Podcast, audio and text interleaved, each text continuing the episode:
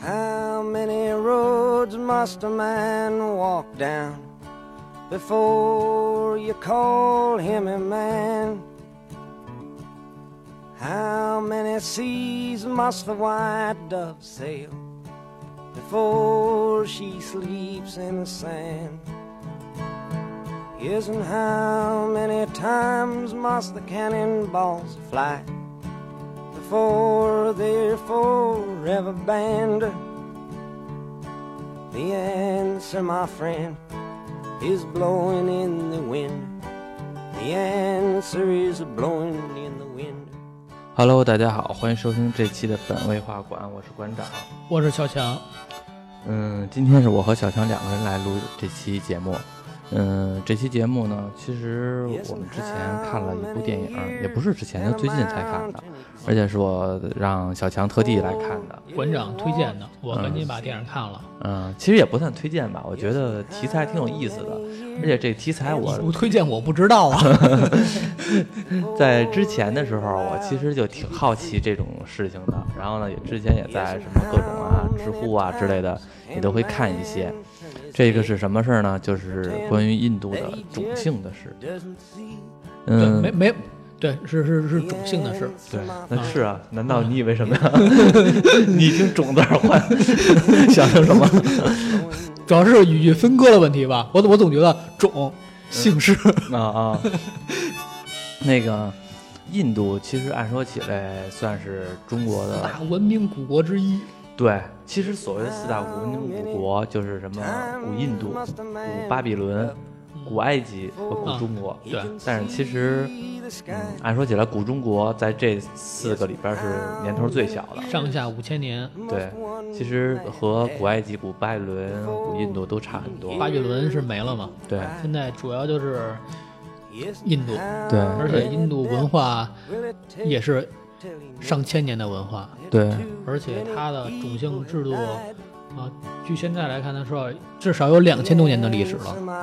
印度和国内不太一样的是，它这个宗教其实是非常昌盛的，嗯，而且几乎是全民信教。对，全民信教。嗯，而且并像我们的佛教其实就是出自印度嘛，但是唯一但不是一现样在的印度已经没有佛教，现在是婆罗门教。对，也就是印度教了。对，但是其实，嗯，佛教在印度其实并不是那种大，已经不是大宗教主流了对，已经不是主流了，还是有的，只不过不是主流。嗯，那个可以大概说一下，嗯，就是其实我刚说了，说印度种姓制度真的是流传上千年了。对那而是且电影里边已经说了，应应该是两千多年了吧。嗯，其实它的这种种姓制度，不光是印度有，而且孟加拉、呃斯里兰卡都是、都是跟印度是一样的，嗯，只不过印度来说它更根深蒂固一些。嗯，呃，它是种姓制度什么意思呢？其实就是出身决定论，嗯，我出身的姓氏血统决定了我这一生的地位。嗯，呃，电影里边大概也说过，说每个人生下来都应该有自己的位置，你该干什么，不该干什么。你，你如果你父母是农民，那你就是一个农民。大家社会都是分工不同的，只不过印度来说，它是主要是分为这个四大等级，嗯，第一大等级婆罗门。呃，我记得我看过一幅画儿吧，就是大概画了一个一个人的身体，嗯，像婆罗门呢，就相当于是人的头，不是人的嘴，是从口里边。它是这样的，这个东西也是我我查的资料啊，就是它这个印度这个，呃，四大种姓，它是出自这个所谓的宇宙巨人。这婆罗门教呢，是从宇宙巨人的口来繁殖出来的。哦，然后那个刹婆罗门是相当于地位最高的，然后就对往下就是刹帝利，刹帝利呢是从这个宇宙巨人的胳膊来繁殖出来的，嗯，然后呢这个再往下一级就是 犬舍，吠舍，哪儿是犬舍呀？ 吠舍，吠舍，然后那个什么是从这个巨人的腿来繁殖出来的，最后呢就是手头陀巨人的脚繁殖出来了，嗯所以它就是四个阶个等阶级，级。婆罗门他是作为是整个印度的首领，啊、他们主要是这个僧侣啊，贵族，神职人员，对，嗯，其实就是祭祀，主要是一些祭祀啊什么的，对他们是吃俸禄的，对，啊。你像咱们知道的一些印度明星啊什么的，嗯其实都是出于这个婆罗门教。也也有不是，嗯，但是但是一般的都是婆罗门和刹帝利居多。就是大家能在电视上见到的，主要是前两个种姓。对，你像第二个种种姓，它主要是呃军事啊、行政啊、嗯，所谓的刹帝这利。些，嗯他们主要是收税啊，就是对一些官方，对，嗯，嗯官方职员。第三个等级吠舍呢，嗯，他们也称为雅利安，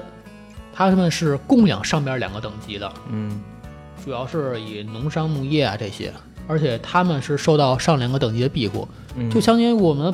他们就相当于是我们普通老百姓，呃，对你也可以从商，你也可以那个商农，就是都可以做。对，嗯你要交税，嗯嗯，然后他们上两个等级也会保护你，嗯就相当于咱们普通老百姓。嗯那第四个等级呢，就是手陀螺，手手陀螺，你念起来有点费劲。嗯他们其实是被征服了当地一些土著，而且这些人呢，他们是从事低级的劳动，比如说一些很简单的一些工匠啊，嗯，或者是给人家当佣人或一当一些奴隶是这样。我觉得这是第四等级。嗯但是我我知道馆长有疑问，馆长一直想说还有第五等级呢。嗯我想说是在印度里边儿，印度人认为我们是有四个等级的，没有第五等级。嗯而且包括当时馆长说这宇宙巨人也是一样，这个第四等级是这个巨人的腿或者脚就不是或者就是脚啊，， 就就是脚。那脚以下是什么呢？就是泥土了， 就是鸡刨眼。除四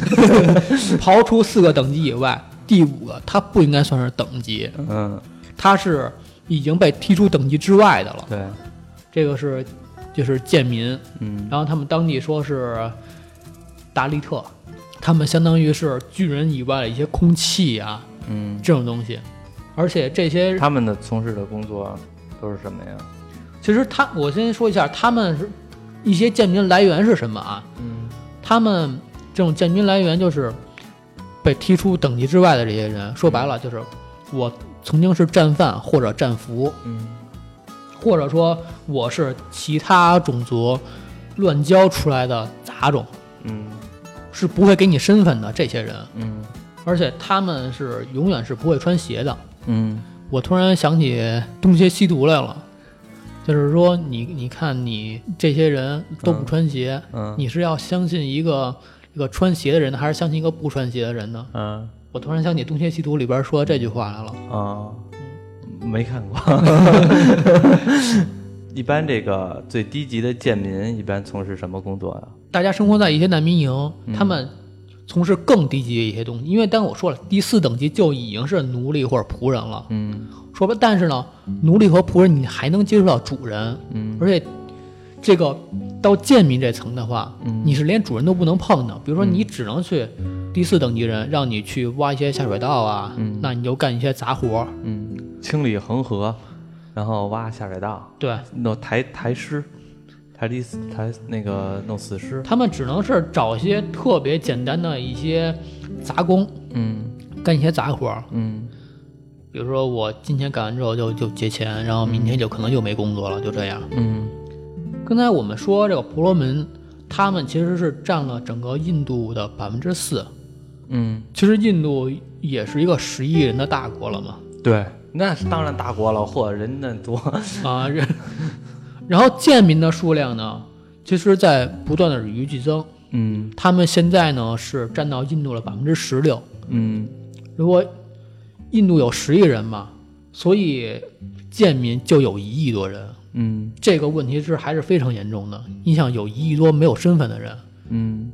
如果按照我们中国的文化习惯来说，嗯你说有一亿多没有身份的这帮人，啊那他们是不是应该抱团儿起来推翻政府什么的？不是，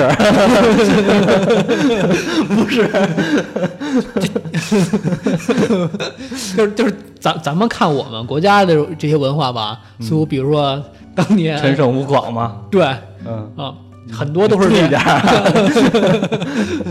但是这些人他们并没有推翻在印度流传两千多年的这个种姓制度。嗯其实还主要是一个，因为是因为印度他们宗教文化根深蒂固，对，导致各个阶级人他们都心安理得的臣服在自己的阶级下面。对，而且大家经常会在新闻报道上看到一一些印度的一些新闻，比如强奸案呀、哎呦，那个印度号称是世界上强奸大国 呀，强奸之最。嗯，大家会聊聊起这些时候呢，就就想起来，其实这些事情几乎都发生在贱民这个层面。对，因为因为你受教育的程度太低了，而且是所谓“丰衣食而知荣辱”嘛，你这个太谁都不把你当回事儿，而且换句话说，光脚的不怕穿鞋的了，他本来就光脚， 对吧？他还能怕你穿什么鞋呀、所以在印度现在这种情况下呢，呃为什么会有这么多的这个强奸呀、凶杀案？嗯就是因为在贱民这个阶层的话，这些人是没有身份的，嗯，说白了死了白死，对就是这样。对，我知道一些报道特别严重的，就嗯经常会有一些那个高种姓的女性嫁给低种姓男性，嗯因为这种事儿呢就会遭父亲毒打，嗯呃，直接被父母打死，然后分尸，嗯，这非电常影里严重，对这电影里边也提到了一个关键词，叫荣誉杀人。对吧？所谓的荣誉杀人，就是刚才你说的这种，就是，嗯，我觉得我这个闺女败坏了我家风民民，就是就是败坏坏了家风，对败坏家风，败坏我这就个是种打死姓了，了嗯对，然后就给弄死了，弄死了之后，这个就是所谓的荣誉杀人，其实我们国家以前也有嘛，也有，啊，就比如说投猪笼对，啊，就是把女生别女生了，就把就把女人，嗯，假如说你要是出轨的话，对就放进对笼子里边儿，直接扔河里，对，沉尸这种。我看到一个就是跟这个这部电影有点相关的，呃，一个新闻是，一九六八年的时候，嗯一帮贱民他们想加薪，嗯然后当地的地主呢就支持二百多武装分子，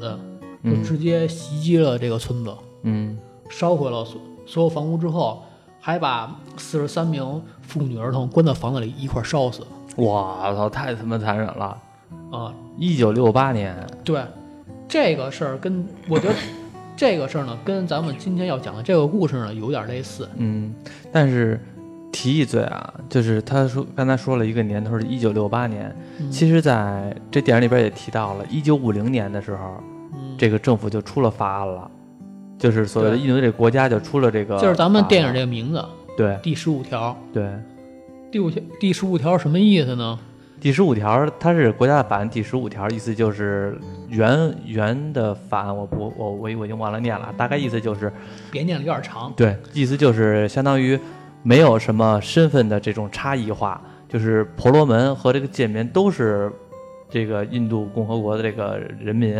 意其思实用一句话说，就是人人平等。对，其实就会就是人人平等，但是在这种宗教很严重的国家，这种法案只是一个形式主义了。因为法律是法律嘛，嗯然后民俗是民俗。嗯对，种姓大家可能有一个基本的了解了，嗯然后那个电影呢，其实也是以这个东西为切入点。嗯，来讲了一下儿，把这个大事件，然后呢往小了说，对说了一些，呃，我们身边能，也不是说能，当然能了，看到如果拍成电影的话，你不可能像纪录片一样把对所有事儿给你掰开揉碎了去讲对。，但是它会有引电申影的它肯定是要找一一个故事，对把把这个故事往这个环境里去带。对嗯，这个故事讲的什么呢？嗯那咱们现在对就聊这个电影吧。对，啊、这电影名字就叫《第十五条》。这名字其实对于当地人可能我觉得都不太知道，我觉得可能对于印度人自己可能都不太知道。第十五条听起来好像无头无脑的，对于咱们这些外国人更不知道了。对，对，然后嗯大家可以搜一下，豆瓣上目前的评分是七点七。嗯，嗯，我觉得还是挺客观的。啊，我觉得也是。对，嗯，就是印度不是这部电影儿，像刚才录节目之前你也说了，感觉没有那么好，但是呢也不次，但是那肯定不次，对嗯因为这部电影它，呃，银当时应该是今年六月份上映，还是挺新的一部电影。嗯啊，当时这部电影要上映呢，引起了那个婆罗门教向法院申诉，说是要求禁播这部电影，嗯而且呢还在上映的时候还在法院门口进行抗议。啊无形之中也给这电影儿宣传了一做波一个宣传了一圈儿， 非常好。嗯为什么婆罗门教会反对上映呢？是因为这部电影它是一个自揭伤疤的事儿。对，如果大家看过前段时间有一个调音师，嗯这个男主角就是那个调音师那个男主角演的，对，就因为可能前段时间刚看完调音师吧，嗯，总总觉得男主角那种迷离脸真像个瞎子。调音师也不错，调音师也不错，呃，电影啊，一开头呢，呃，是一帮当地的这个贱民在雨夜里边儿唱歌，嗯然后随着呢有一个黄色小车，嗯在黄色小车里边儿就是关押着三个少女，嗯，一顿哑啊、巴我记着，三个三个是吗？三个，啊，这个三个少女在汽车里遭受一顿毒打，嗯然后紧接着电影名出现，然后突然之间就转到了鲍杰伦那首歌，在风中吹的那首歌。开始我一看，我画面切的有点愣， 瞬间就感觉是公路片儿了。嗯然后切到汽车里边呢，有一个咱们男主就是调音师那个男主，在嗯，这里边名字叫阿阳。阿阳嗯，阿阳是一个留学可能刚回来吧，刚回在来非，洲留学，然后在现哪儿在留学？在非洲留学。在哦欧洲留学。 我你说在非洲留学，在非洲留什么学呀？哦然后他现在呢，就职是准备去一个特别偏远的村庄呢，当警司。对，嗯，其实是派出所所长，啊、可以这么认为吧反。正我理解的就是派出所所长，嗯，感觉是，可能也不是所长，因为他后边嗯会讲嘛，说这个人他在这儿可能会管一些事儿，但是假如他走了，我们这帮警察怎么办什么的，可能也就是暂时来这边巡查一下。呃，应该就是所长。他的意思就是你走了之后，就是你可能会调职或者怎么样的。那对吧对，然后阿阳坐着车呢，就就发现村庄这边吧，嗯在他心目当中还是很美的。嗯。而且他还说了一句：“印度的村庄是最是最美的。”我真我真想给国外的人看看印度村庄美丽的画面。结果，但是我看的时候，我感觉不咋美， 因为我看着觉得就是嗯还行吧，天是蓝的，草是绿的，但是一个都穷呵呵的。嗯就是很显然，刚开头吧，就是表现出来阿阳他是一个对于对于一个归国华侨来说，对于当印度当地文化他是很不了解的，嗯所以他随时都得拿手机去跟他女朋友去沟通嗯啊，讲述一下他现在的状况，嗯，然后有一些不懂的地方不懂的地方都需要去问他女朋友，对，所以他女朋友呢也是作为我们这些不了解印度文化的人嗯，啊，做了一个相当于一个分析的一个角色，对他女朋友更像是一个解读者。对吧？嗯，所以这个导演他这么安排还是挺巧妙的。对，然后在车里边呢，司机就给阿阳讲了一个故事，嗯说印度之神罗摩嗯回到圣地阿尤提亚的时候呢，这个村庄啊灯火辉煌，嗯村民们都出来欢迎神，但是罗摩下车之后吧，他发现下公车时候，啊。罗摩罗摩还开着车来了。也也罗摩骑着自行车到这村庄之后呢，看见这个村庄灯火辉煌的，嗯啊不不是，是看到他的宫殿灯火辉 煌的，啊，但是他再仔细看吧，发现除了宫殿以外，村庄都特别黑黑暗。嗯然后就问这些村民说：“你们这个村子为什么不开灯啊嗯？”这村民就说：“啊，说我们发现我们把灯关了之后吧，感觉您的宫殿更加灯暗辉灯火辉煌，嗯所以我们村庄就自愿的暗下来，啊，你看让您更亮一些。多有寓意的一个寓言啊。对，嗯就是这个预言就是表现了嘛，印度这些贱民天生就低贱，自愿牺牲自己，对让让光明照亮贵族。对，然后这个就是印度那些高种姓的人他们心目当中的贱民。嗯然后紧接着呢，阿阳在路边呢想喝水，正好路过一村庄，就说让司机过去买瓶水去。嗯，司机说不能下车，司机当时还很惊讶，包括和他同行的人都这个表情都有点诧异，就是说是就是很意外的一个状态。嗯说怎么会你在你想在这儿买水，有人说我渴了， 这前不着村后不着店，这不是前面就一村吗？对啊对啊，我我渴了就想喝水。他说那个，但是他们卖的水，意思就是他们是贱民，说他们的水你是不能喝的。然后这个呃阿阳其实还有点儿 有点诧异，一一个有点挺诧无异，奈的。而且是还有点内心有点嘲笑那种感觉，就觉得无知，就觉得这帮人是愚昧的，对有种那种状态。可还是能阿阳就是从欧洲刚回来嘛，嗯受到那种人人平等教育已经习惯了，对，嗯所以他并不觉得。嗯然后司机就跟他讲了，说贱民世世代代都卑微，他们这种卑微是世袭下来的，嗯他们喝的水我能，我们这些种族人是不能喝的，嗯就包括影子我们都不能碰。对，嗯所以阿阳面对这种状况也挺无奈的，也跟他赶紧就跟他女朋友说嘛，嗯怎么影子都不能碰这种事儿。嗯哼然后他女朋友就讲，其实很正常，就在印度这种状况，你像我们家就是，我妈平时给女朋友吃饭都得给女朋友单独准备一盘子让她吃，嗯然后到了就职地呢，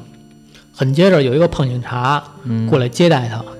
给他安排仆人，还叫了一个包工头儿。嗯这包工头儿就说说我们现在在给您单独修厕所，嗯，大家都知道嘛，印度这个厕所问题是很严重的。 我们我们看哪些新闻，包括也会经常黑印度嘛，就是说这个印度的啊印厕度所人少，不会啊、嗯对，随地大小便，对，印度人上厕所用一节手指，啊到底怎么用的呢？算了算了，这话题大家可以查一下，怎么用一节手指上厕所。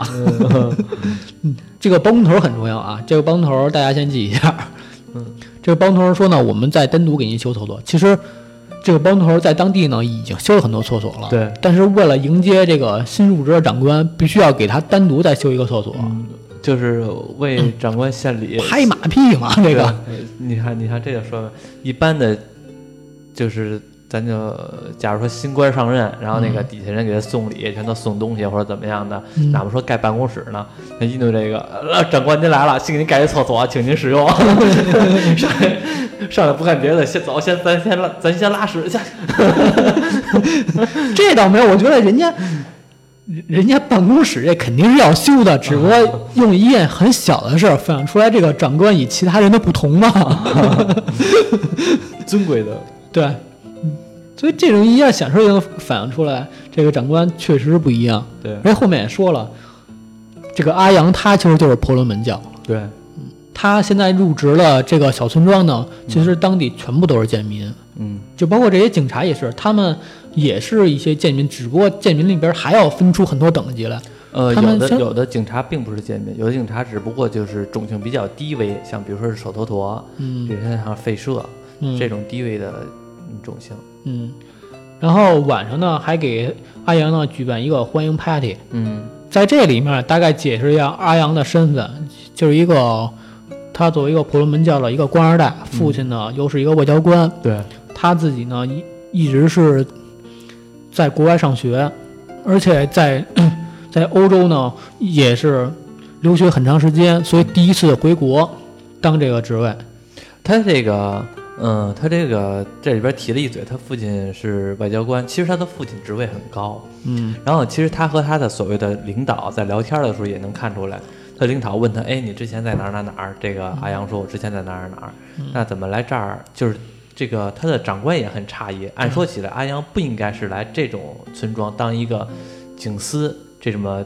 这种官职，他应该是有更高的官职的。其实我到这里，我可以 给大家解释一下为什么这个阿阳对印度他当地这种贱民的文化了解这么少。嗯其实，在印度很多人是这么一个状态，嗯就是因为大家等级分割太严重了，就导致贱民是无法触碰到更高等级的人的。嗯你像大家都说，哎，印度贱民那么多，嗯是吧？有一个多亿，而且那些强奸、杀人越货的事情非常多。印度这个法律怎么不管啊？这种事儿，嗯那印度那些贵族们会不会很害怕啊？嗯其实印度不是这样的，嗯印度他们是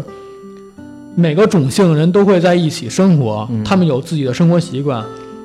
那你说像婆罗门教，那婆罗门这些人的话，他们也是有自己的圈子的，嗯，他们所有人都不会出自己的圈子，明白。嗯，就是比如说手头头就和手头头一块玩儿，对然后那个婆罗门就和婆罗门一块玩儿，而且大家住的地方也是不一样嗯的。就像我们这个村子，这个村子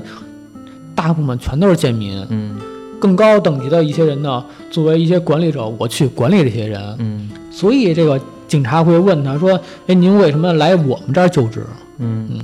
然后这个这个警司也说了一件事儿，就是他之前在这个当时的这个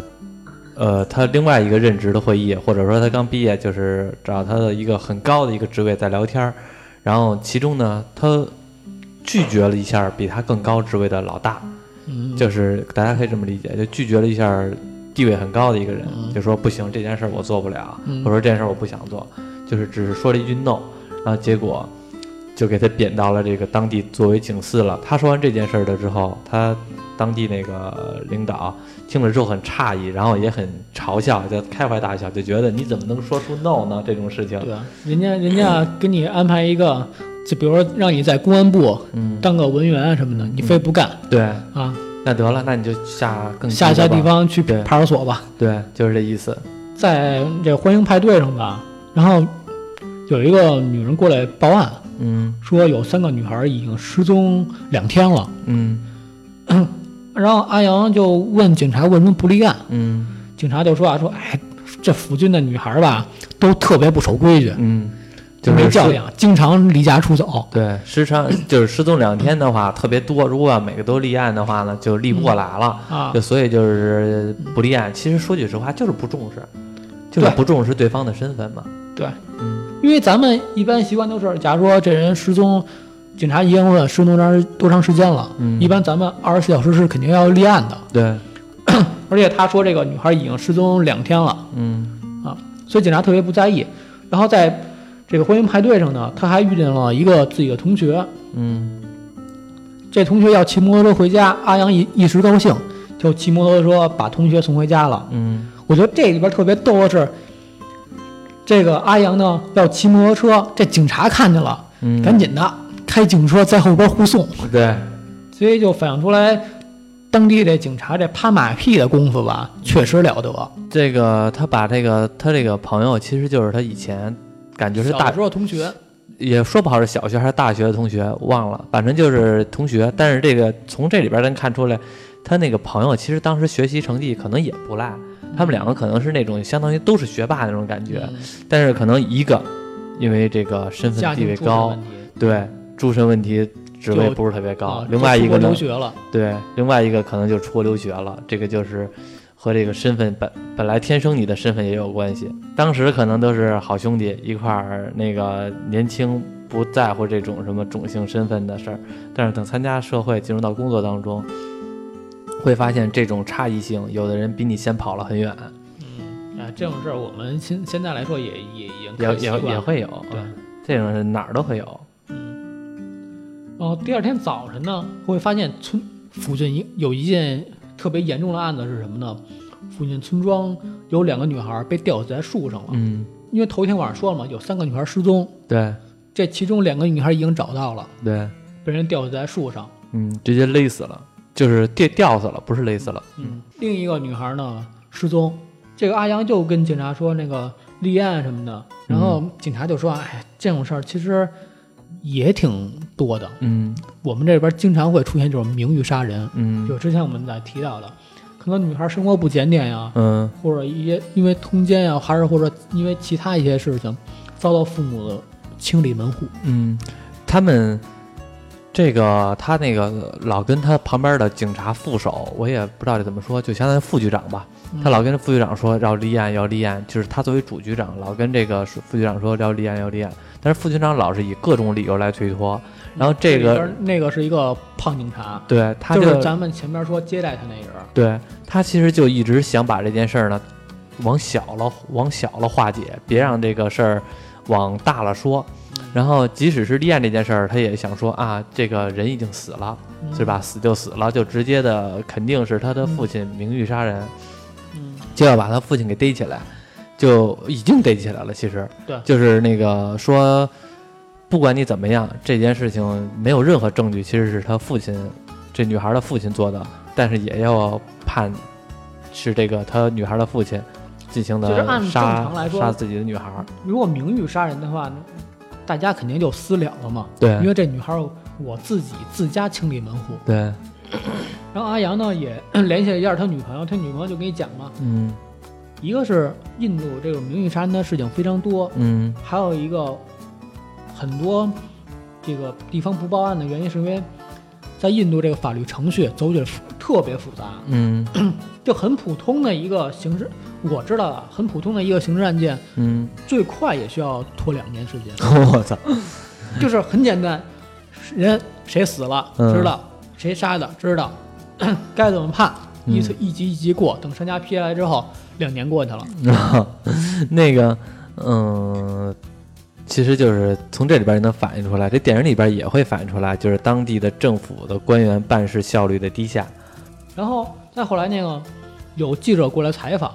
这个胖警察呢就对这警这个记者说啊，说这个两个女孩呢是同性恋，嗯，这个记者是警警察叫过来的，这个胖警察也是这副局长，想通过这个舆论的方式，让大把家事情压下去了。对，把这个事情公布于众，相当于这个就是我们警察局最终的判决了，对就是强迫性的，相当于是结案，用舆论来把这这个案子就结了，就是大家也都别操心了，就这样了，嗯，所以这就胖警叫察了说一是记这者，两个女孩呢同性恋不检嗯点，被父母发现了，嗯然后家长就清理门户，嗯，就是这么简单一件事儿。对，所以目前来看啊，这个案件是什么呢？案件发生前一晚，这警察是完全不管，嗯即便是发现了死者，而且警察也是尽量大事化小，小事化了，对还不惜呢向记者虚报假案，对以或者快速结案。对，而且还有最严重的问题是，明明是三个女孩失踪，两个女孩被吊死，剩下一个女孩去哪儿了？对他们也没找，对，完全不找。嗯所以阿对于阿阳来说，目前这种情况的话，最应该抓紧的应该是找到第三个女孩儿。如嗯果找到第三个女孩儿的话，那当时发生了什么，嗯很多事情就马上就能解开了。嗯，只有阿阳想找，其他人都不想找，对，所以阿阳呢， 就马上就去见这个被害者的家长。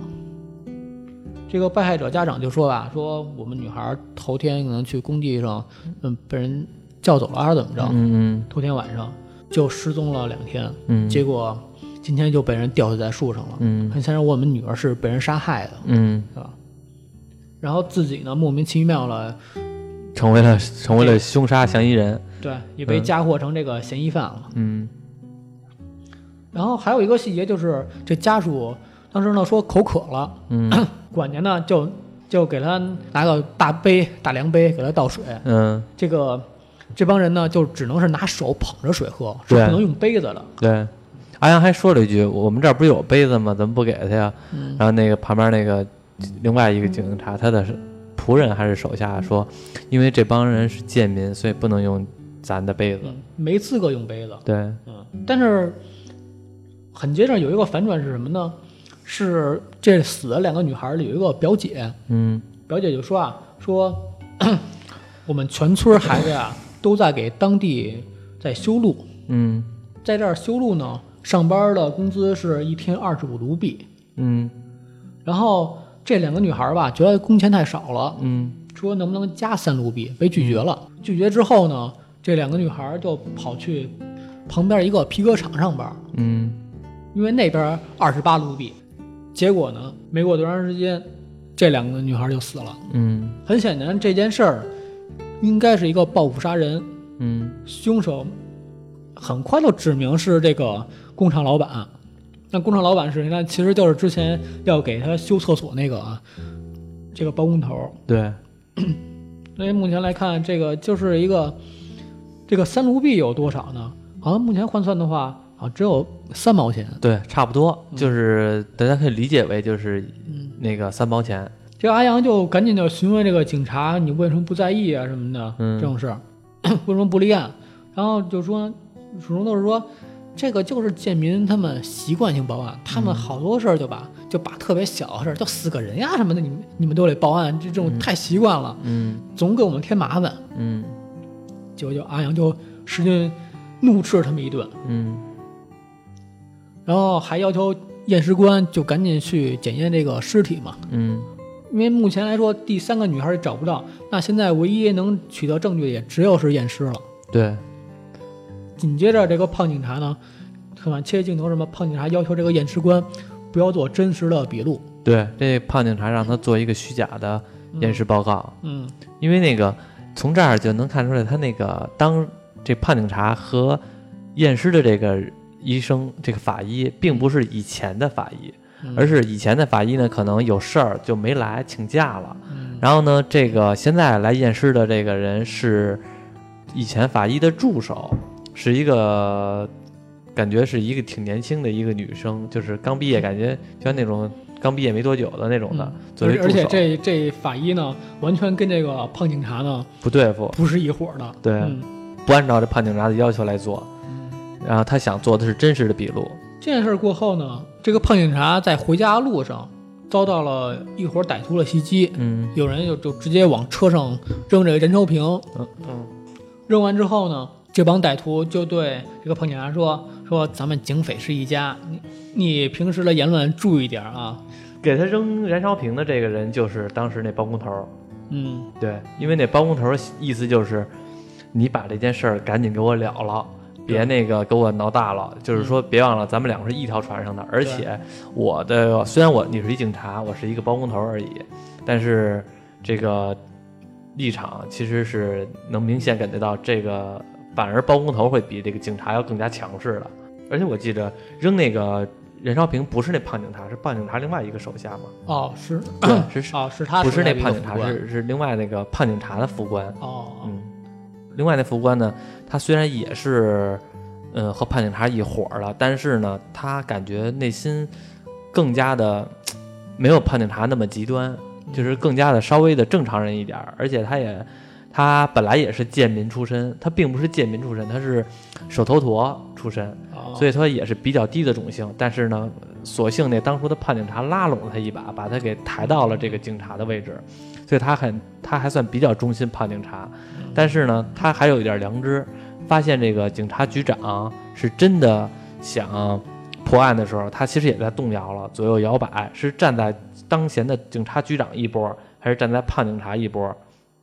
所以遭到了这个包工头的威胁。说来这个阿阳，阿阳其实知道这个 这个尸检呢做了手脚，嗯，然后就翻回头又找这个法医，要求他呢把真实案件给报他。嗯，他绝对不会透露这个法医这个这个身份。对，然他后的法意医思是就我跟他我说保了护你，对，法医就说了，说这个两女孩呢是被人吊死的，嗯但是在吊死之前，遭他到们应该遭到两三天的轮奸对，迫害。嗯，所以目前这件事儿就能发现了，这这不仅是一般的这个行凶杀人，而且还有强奸啊这种东西。对，根本就不是所谓的名誉杀人。嗯，这个局长一直也怀疑这就不是名誉名誉杀人，一直在等着这个法医的真实的报道。嗯，现在他也得到了，因为大家已经知道了嘛，这个案件这个人那肯定是那个包工头做的。对这个胖警察呢是这个包工头的一个保护伞，对，这件案件很很清楚嘛，所以阿阳就马上就是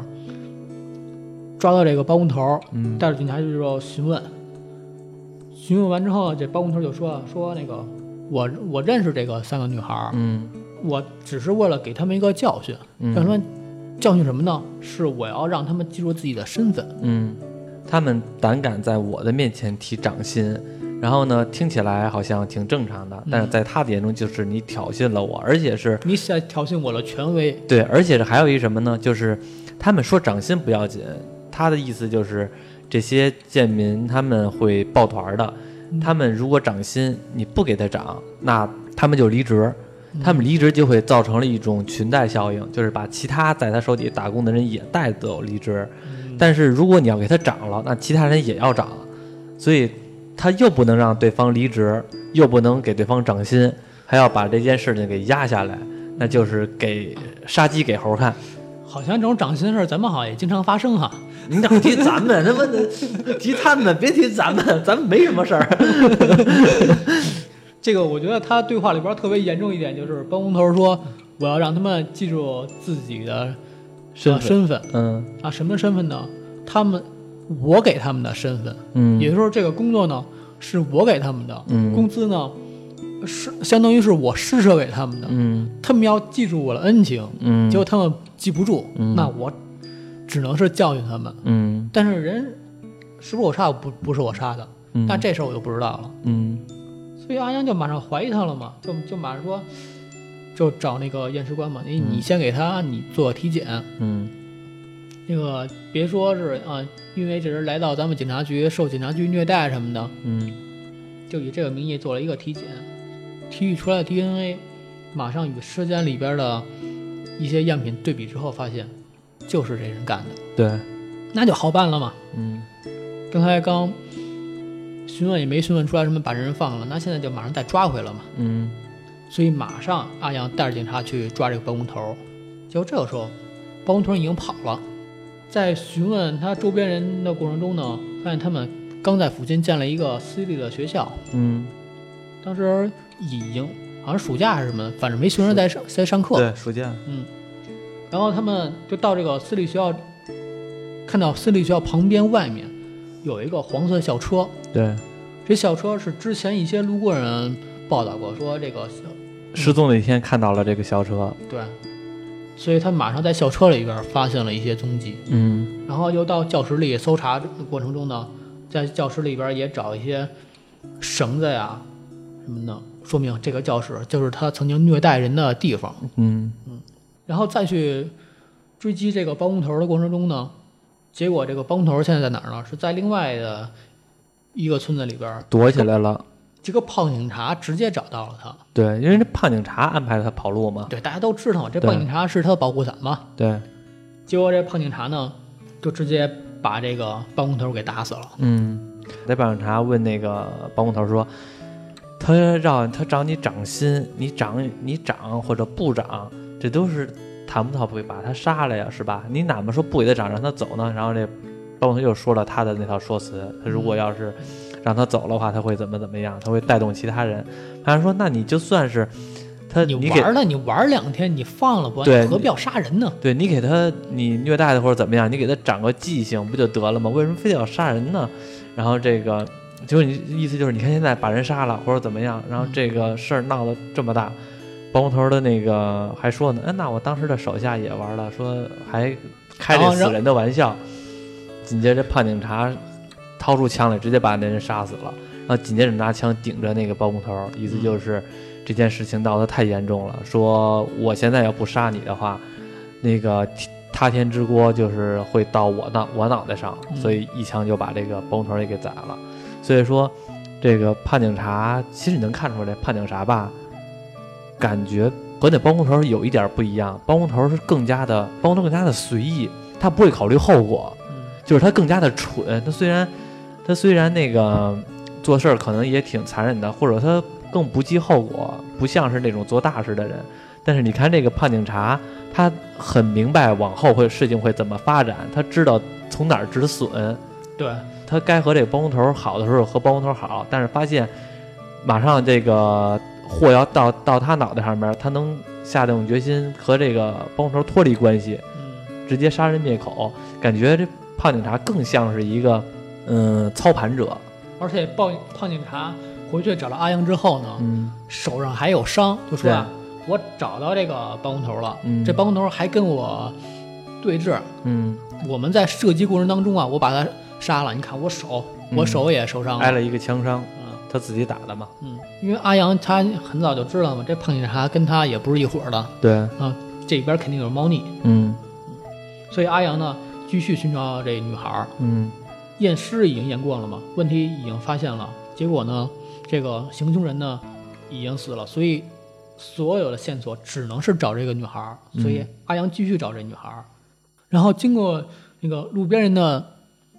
这个推荐嘛，嗯路边人也见到过真相，说曾经看到一帮人追一个女孩儿，嗯这女孩儿跑进附近的一个沼泽地，对，沼泽地，然后就再也没出来。这里边说了一句，他那个这沼泽地那边是什么呀？就是过这沼泽地对面是什么，谁都不知道，谁也没去过，因为沼泽地大家都不愿意去，因为嗯脏嘛，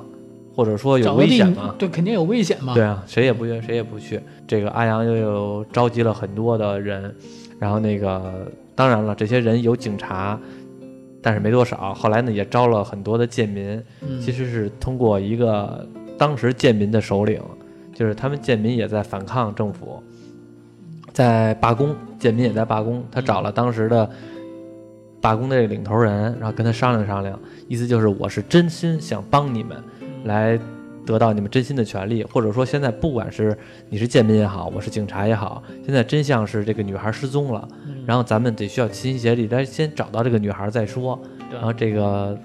这个罢工这个领头人吧，算是被他感动了，然后召集了贱民来帮他寻找这个女孩。嗯开始呢，这个找到地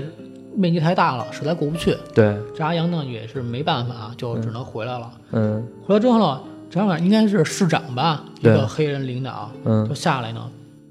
就要求这阿阳是快速结案，对因为现在罢工的事情闹得太严重了，对，你赶紧把这事儿结了之后，你去给我处理罢工的事儿那啊，你得知道好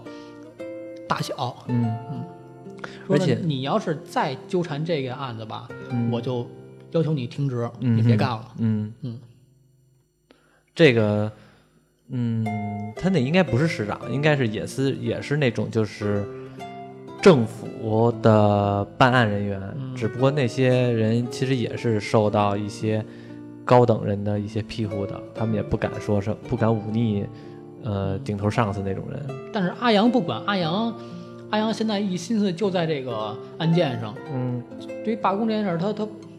他也不查，他就是想着我先把这得把这案子结了，因为对这案子马上就要结了嘛，凶手已经死了，现在只是差最后的一个人证。对，阿阳回去在调监控的过程中，嗯发现他之前骑摩托车带的那个老同学嗯也出现在监控里边了，嗯，而且这老同学已经失踪好长时间了。对，那我现在赶紧找到这个老同学，他可能知道真相嗯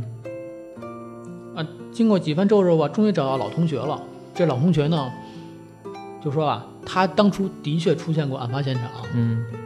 而且他看到真相。嗯真相是什么呢？是这个胖警察，还跟他身边的一个一个另外的一个警察，嗯还有包工头，他们一起开 party。嗯在开这个 party 过程中呢，这个轮奸了那个三个少女，嗯，最终把其中两个少女给吊死了。这些事儿他全都看见了。嗯那你作为证人，你你出庭作证呗。嗯，呃，这老同学说说不行，他不敢因，为这个社会已经被这种高种姓人已经把控着势力，对我不能作作证。对，他不敢做这种，因为你说了，胖警察带着另外的一个一个警察，那警察在哪儿？正好就在阿阳身边。对。这阿阳询问这个警察的时候呢，这警察畏罪自杀了，对嗯，也算是畏罪自杀，也算是良心过不去自杀，嗯，嗯我觉得还有主要一点就是，你明明你可以作为一个证人，你自杀的原因其实就是害怕当地的势力。对，然后这市长又继续施压呢，说这个，而且直接把这个被害家属叫过来，嗯说当着阿阳面说，你看这个被害人家属已经承认了，嗯这个承认他们自己这两个女孩是他们自己杀的，阿阳你赶紧结案吧。嗯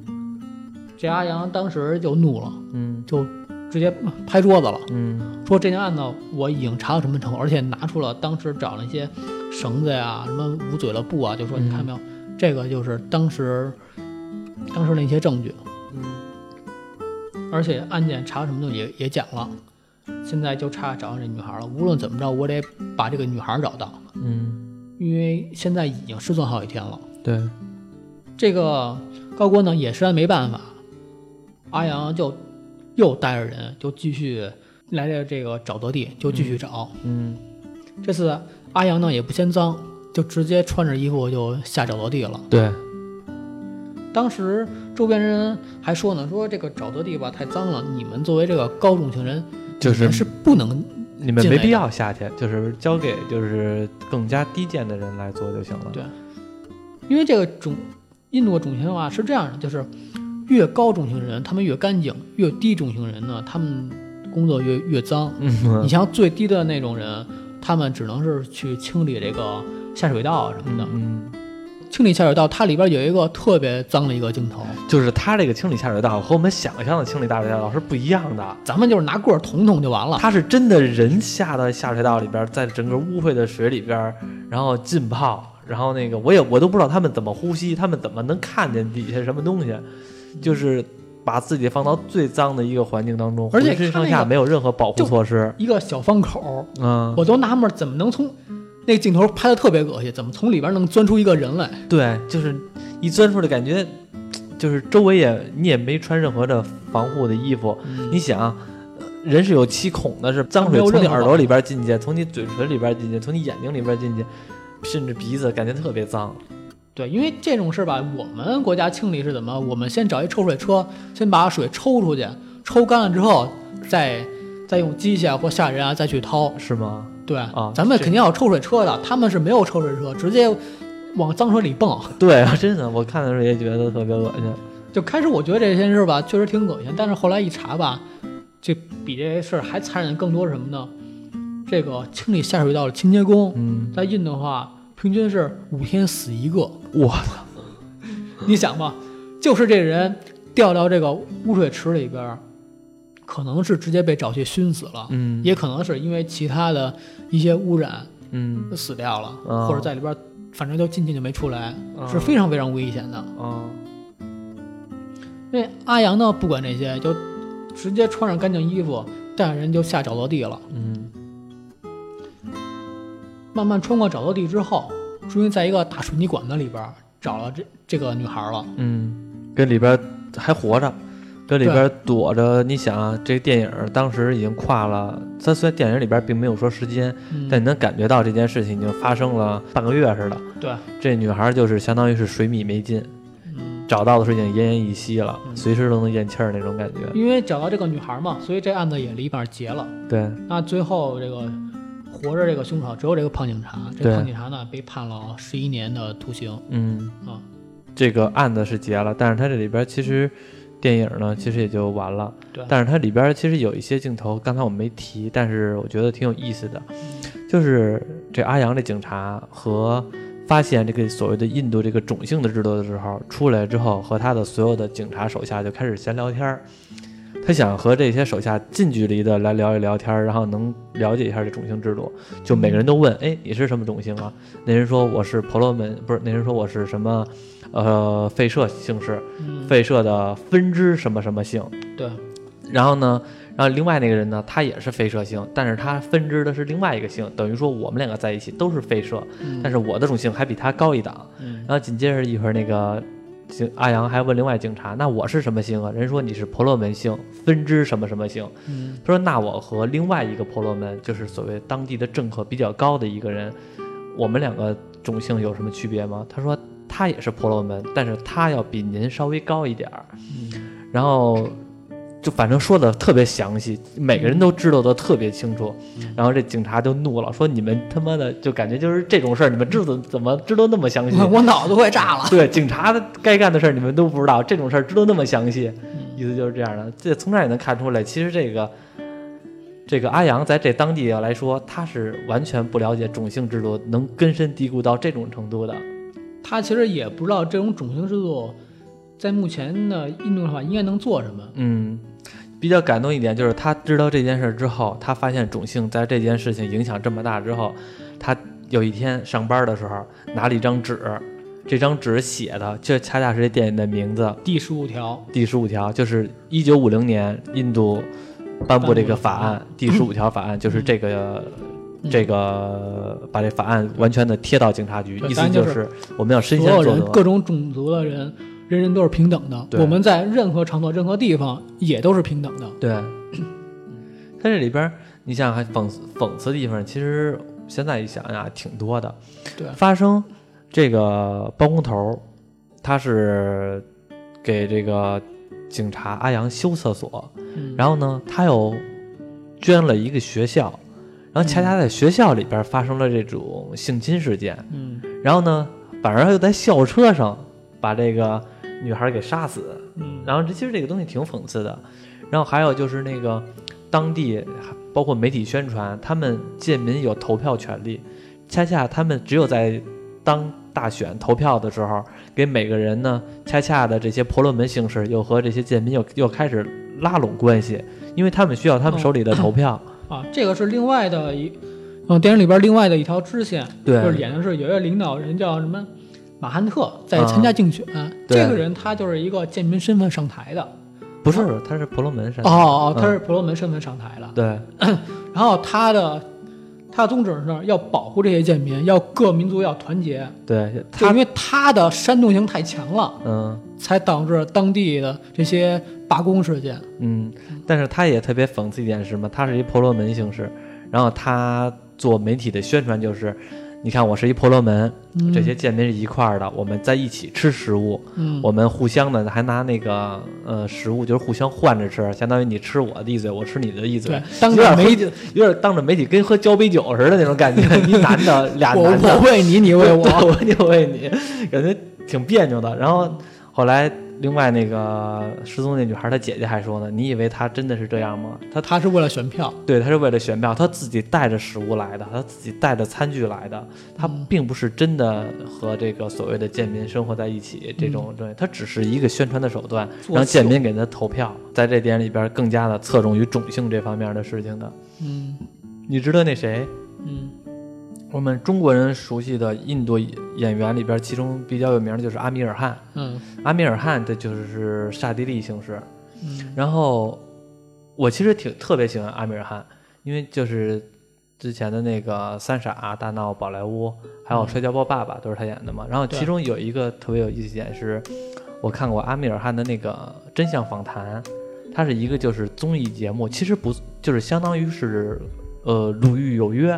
就是《鲁豫有约》那种访谈类的节目。其中呢，特别有意思一点是什么呢？在第十期好像是，他就是讲的种姓制度。那个节目大部分的话题都是非常社会性的话题。哦，第一期节目就是印度的杀婴事件，沙鹰，也就是生出下的女孩给弄死，生下男孩就养着。因为印度是女孩嫁人的时候，女孩是要给嫁妆的，她的嫁妆是异常的多，因为哦这、哦是这样的，就是女性的话，你是不能嫁给自己比自己低的啊，不，我我我不是说这个啊，是我我大概说一下嘛，嗯就是就是在印度里边是女性如果嫁后，你不能嫁给自己比自己种姓低的人，嗯这样的话我们家族会受侮辱。嗯你要嫁你你要想法要嫁给比自己种姓高的人，嗯但是你嫁给种姓高的人会意味着什么呢？会意味着我们需要准备很多嫁妆对。来来提升我们家族地位。对他这意思，他这个是女方反而出嫁妆比较多。，对，这个就是，然后因为女方要嫁给比自己自己种姓高的人，要让她过上好生活的话，你必须给给她一堆嫁妆。嗯对然后很多那些人人呢，是我为了这些嫁妆，嗯我把这女孩儿收下来，嗯然后收完之后，我这女孩儿我就就就不要了。嗯，以就是他是，反正是你看那个节目，他很多话题都是这种的。第一期就是杀婴，然后嗯第二期还是第三期就是天价彩礼，就是女对孩儿要提供很多的彩礼，不然的话你到南方就是受歧视，就是挨毒打。全都是这种很严重的社会性话题，其中第、好像是第十期就是牵扯到种姓，然后就是最有意思一点是什么呢？就是因为那种访谈类节目啊，有的时候观众也可以就是说提出一些问题。嗯我忘了是哪期节目了，其中把这个话筒给了一个观众，这个观众是一个呃，感觉像是四五十岁那种老头儿，因为我也看不出来他年龄， 因为是吧？有的人挺年轻的，看着跟挺老的，就反正那种感觉四比五如十岁。印度人，大部分都都是这样的。就是那个四五十岁那种人，他跟这个阿米尔汗怎么说呢？说那个你有这种地位，然后那个你是非常棒的，就是你谈论这种话题，什么杀婴啊、嫁妆啊、主要种因姓啊这为种你是婆罗门，所以你有资格去谈这不些不话不，题。他说的是什么呢？他说你你谈这种话题是非常棒的，你对得起你的种姓，嗯你的对得起你的沙地种姓。然后当时阿米尔汗就是呵呵一笑，他也没法说什么，但是其实你会能感觉到，他恰恰做这节目就是揭露这些种姓的事情。他站在这些所谓的这些弱势群体当中，其中弱势群体跟他说：“你作为这个刹帝利，你这样做是非常棒的，说你对得起你的种姓。那其实即使受到他庇护的人，都会觉得你这样对得起你的种姓，嗯呃，你给你的种姓争光了。嗯我们呢，就是就应该受到你的庇护，就是那种感觉。我们受到你的屁股，我们很我们很荣耀，反而恰恰是在这种节目还提这种话题，就感觉挺讽刺的了。啊，这个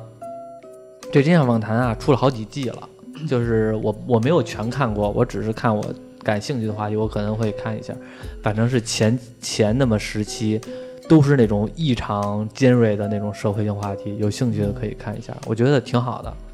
那就我好像咱们今天没提，就是这个第十五条这个案件其实是根据一个一四年真实案件改编的，嗯也就是一四年五月份的时候，嗯在印度北方呢，是由三个女孩吧，嗯还是两个女孩被人强奸了，强奸完之后呢，吊死在芒果树之下，啊，就是跟这个画面是一模一样的。印度的事情啊，这种事情有点多。其中有一个案件呢，我也知道，但是我也没提，就是印震惊世界的。其中这那个案件拍了一个纪录片儿，那个纪录片儿叫做《印度的女儿》，嗯那个纪录片儿是讲的是真实的案件，导致全世界哗然，导致印度自己也开始震惊。嗯这电影里边也提及了，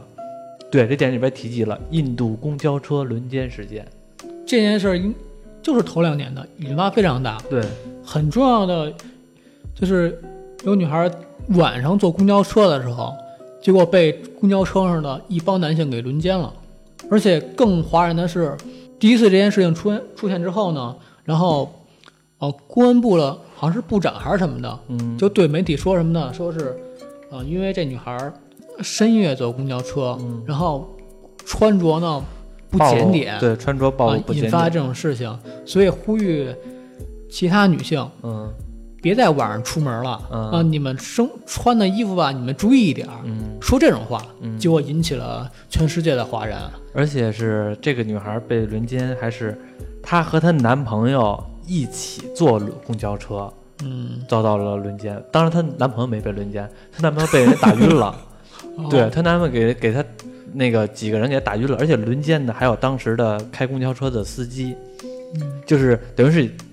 你和你男朋友，别别别你了，就是比如说，就是这和这个她男朋友上公交车，结果呢，有几个人歹徒觉得这女孩很漂亮，想轮奸，然后和公交车司机一起轮奸，然后把这嗯个还给把这个她男朋友还给打晕了。这女孩，这个具体这事情啊，因为有点太残忍了，我就不在这个节目中说了。反正是这个女孩最后死了，嗯，在医院里边待了三天还是几天就死了，就是整个身体受到了严重的重创。这个就是在这个电影里边也提到了一嘴，印度公交车强奸事件。其实阿米尔汗这演员他就一直想。勇于揭露自己的伤疤呀、而且我其实最讨厌一点，你知道什么吗？嗯这个话题和这个电影儿或者说这个种姓没关系啊。最讨厌一点是什么？就之前啊，因为我还挺喜欢阿米尔汗的，就是国内宣传的时候，经常说印度版的刘德华，对我特别反感这个词。然后呢，我记得以前的时候宣传刘德华的是什么呢？东方汤姆克鲁斯，嗯我特别反感，啊因为我就觉得这是一种既高傲又又自卑的一个表现。就是我我这种感觉是什么，就是，啊、拿刘德华对汤姆克鲁斯来讲呢，我觉得就是在我拔觉得高刘德华。我觉得他 他本来的目的是想让我们中国人更加熟悉这个，找了一个刘德华。但是其实不是说刘德华不好，我也很喜欢刘德华，嗯只是说我个人觉得，在这两个人的比较起来的话，嗯我觉得阿阿米尔汗米的尔汗的汗他做的事情要比刘德华要做了更伟大。对我觉得也是，啊我觉得也是。对，所以说其实那个大家呃印不度要谁跟谁比，只其实只不过说给了一个符号，然后让大家更容易记到而已。对，但是我就很讨厌这个，而且像刚才说的，最早是刘德华宣传东方的汤姆克鲁斯，我就搞不懂。你说找一个印度人，那个宣传成中国刘德华，我是我们能熟知的，我们还理解。嗯明明我们已经很理解他了，还非得要往这个汤姆克鲁斯身上靠，就好像一种又自卑的表现。就是我特别讨厌这种宣传。嗯啊，确实是你像阿米尔汗他，大家都知道《摔跤吧爸爸》嗯里边很多表现的是这个也是女性的问题嘛。嗯，而且阿米尔汗确实是在很长时间在在做女性平等的这男女平等这件事。对，你看他拍的电影，尤其是他虽然产量不是特别高，但是他每部电影还都是精品，《三傻大闹宝莱坞》批判教育，嗯然后那个这个《摔跤吧，爸爸》，当然这翻译有点蠢， 然后那个什么又非常女性，然后而且他最神的一点是，我也觉得特别佩服一点，就是《摔跤爸爸》里边儿嗯他有一场戏，不是他年轻的时候嘛，一身肌肉，然后在摔跤舞台上，那是后拍的，啊，是大家都说过嘛，嗯说是他是先增先肉，增肥，对，拍成老年的，增然后肥之后，然后又再拼命的努力减肥对。啊，然后再拍年轻的，说为什么要这么拍呢？你直接的身材本来就是那样，为什么不先拍那个瘦的时候再拍这个老的呢？这样不是更加的方便吗？他说不行，他说如果我要那样的话呢，我怕我拍我完减不减不下来了。对我没有这个动力呢，就因为那场戏还没拍呢，我有动力能接着往回减。嗯，我记得阿米尔汗，哦，他们全家都是做电影的，好像他父亲好像以他父亲是不是制片人就是导演。嗯，那我不知道。啊，其实，在印度很多人他们的工作其实都是这样，就是嗯一波传一波这样下来的。嗯，反正是 说白了，其实就是在印度人的生活状态吧，你也是很难有这种阶级的一个上升，你是不可能有阶级上升的，嗯尤其是对于贱民这一层，嗯。你们是永远是要处在贱民这个层面的。嗯，我有时候我有我看这电影的时候，我其实会幻想一下，也不是幻想，这怎么好像他妈我是什么老团粉了？就我有时候在遐想一下，假如说这个男主人这阿阳要是阿米尔汗演的话，我觉得会更加的好。嗯就是，嗯，因为调音师这个演员，我看的时候觉得感觉还是欠点火候。我是觉得这个电影来说，因为我开始在没录之前嘛，我我跟馆长说，我说感觉这电影吧有点一般。对，一般的原因是什么呢？就是他抛出了一个特别特别大的一个框架，他讲讲的东西很多，但嗯是他讲的时候是把有点讲小了，嗯而且开始我们已经说了，印度的问题种姓问题是非常非常严重的，嗯但是他讲的时候呢，似乎有点太柔和了。嗯就比如说他一开始说这个，这个说贱民是一种不可触碰的地步，而就连他们影子我们都不能碰，我们都嫌脏。嗯，如果这么推算的话，那为什么还会发生强奸案呢？这都是扯淡的。对吧？现在其实，嗯，我们也是从电影了解到的啊，因为我们也没去过印度，我们也没在印度生活过。但是其实现在应该没有，嗯、这种事情肯定会有，但是呢，也但是我没有，也没有，也没有那么严重了，因为它始终是。随着社会的发展啊，人的这个知识面摄取的广，包括各种各样的原因吧，然后经济也发达。虽然我们有时候看印度是带有嘲笑的眼光来看，看他们阅兵是吧？ 看他们各种的基 建，对，比如说二十多个人如何骑三个摩托车，就是看这种嘲笑的方式来看。但是其实我一直认为，不要我们不要抱有一种特别高傲的角度来审视，往低的看。所谓的金砖四国之一，然后它而且有这么大的人口基数，而且是他们的经济其实已经飞速的发展了。啊，虽然说大家说这个贱民占到了百分之十六，嗯一个多亿的人的贱民，嗯然后他们他们高种族人很多都是，嗯，在社会上还是是非常有地位的嗯啊。就是比如我之前听到一些人说，比如说是你像在，比如说在硅谷打工，嗯华人跟印度人有很多，嗯我们大家都是在那儿写代码，嗯，但是印度人相比中国人来说，他们更善于沟通，更有优势。对，很多地方是更有优势的，嗯，就只是不过他们阶级分化太严重了。我看《生活大爆炸》，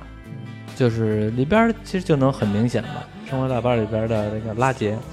那就是印度人，而且他应该也是婆罗门姓氏，在里边儿他还经常会调侃，调他自己也会调侃那个印度的这些事情，但是你会能感觉到，嗯，那种环境当中，他融入的更加的自然，嗯，因为语言啊、英英文优势啊或者怎么样的，确因实也为更加自然。印度很长一段时间就是一个英国的殖民地嘛。对，反正是那个我们聊了一下这个电影，然后也聊了会儿这个印度的种姓制度。这期节目就先这么着，然后那个感谢大家的收听，好，再见。再见。 I feel I'm knocking on heaven's door. Knock, knock, knocking on heaven's door. Knock, knock, knocking on heaven's door. Knock, knock, knocking on heaven's door. Knock, knock, knocking on heaven's door.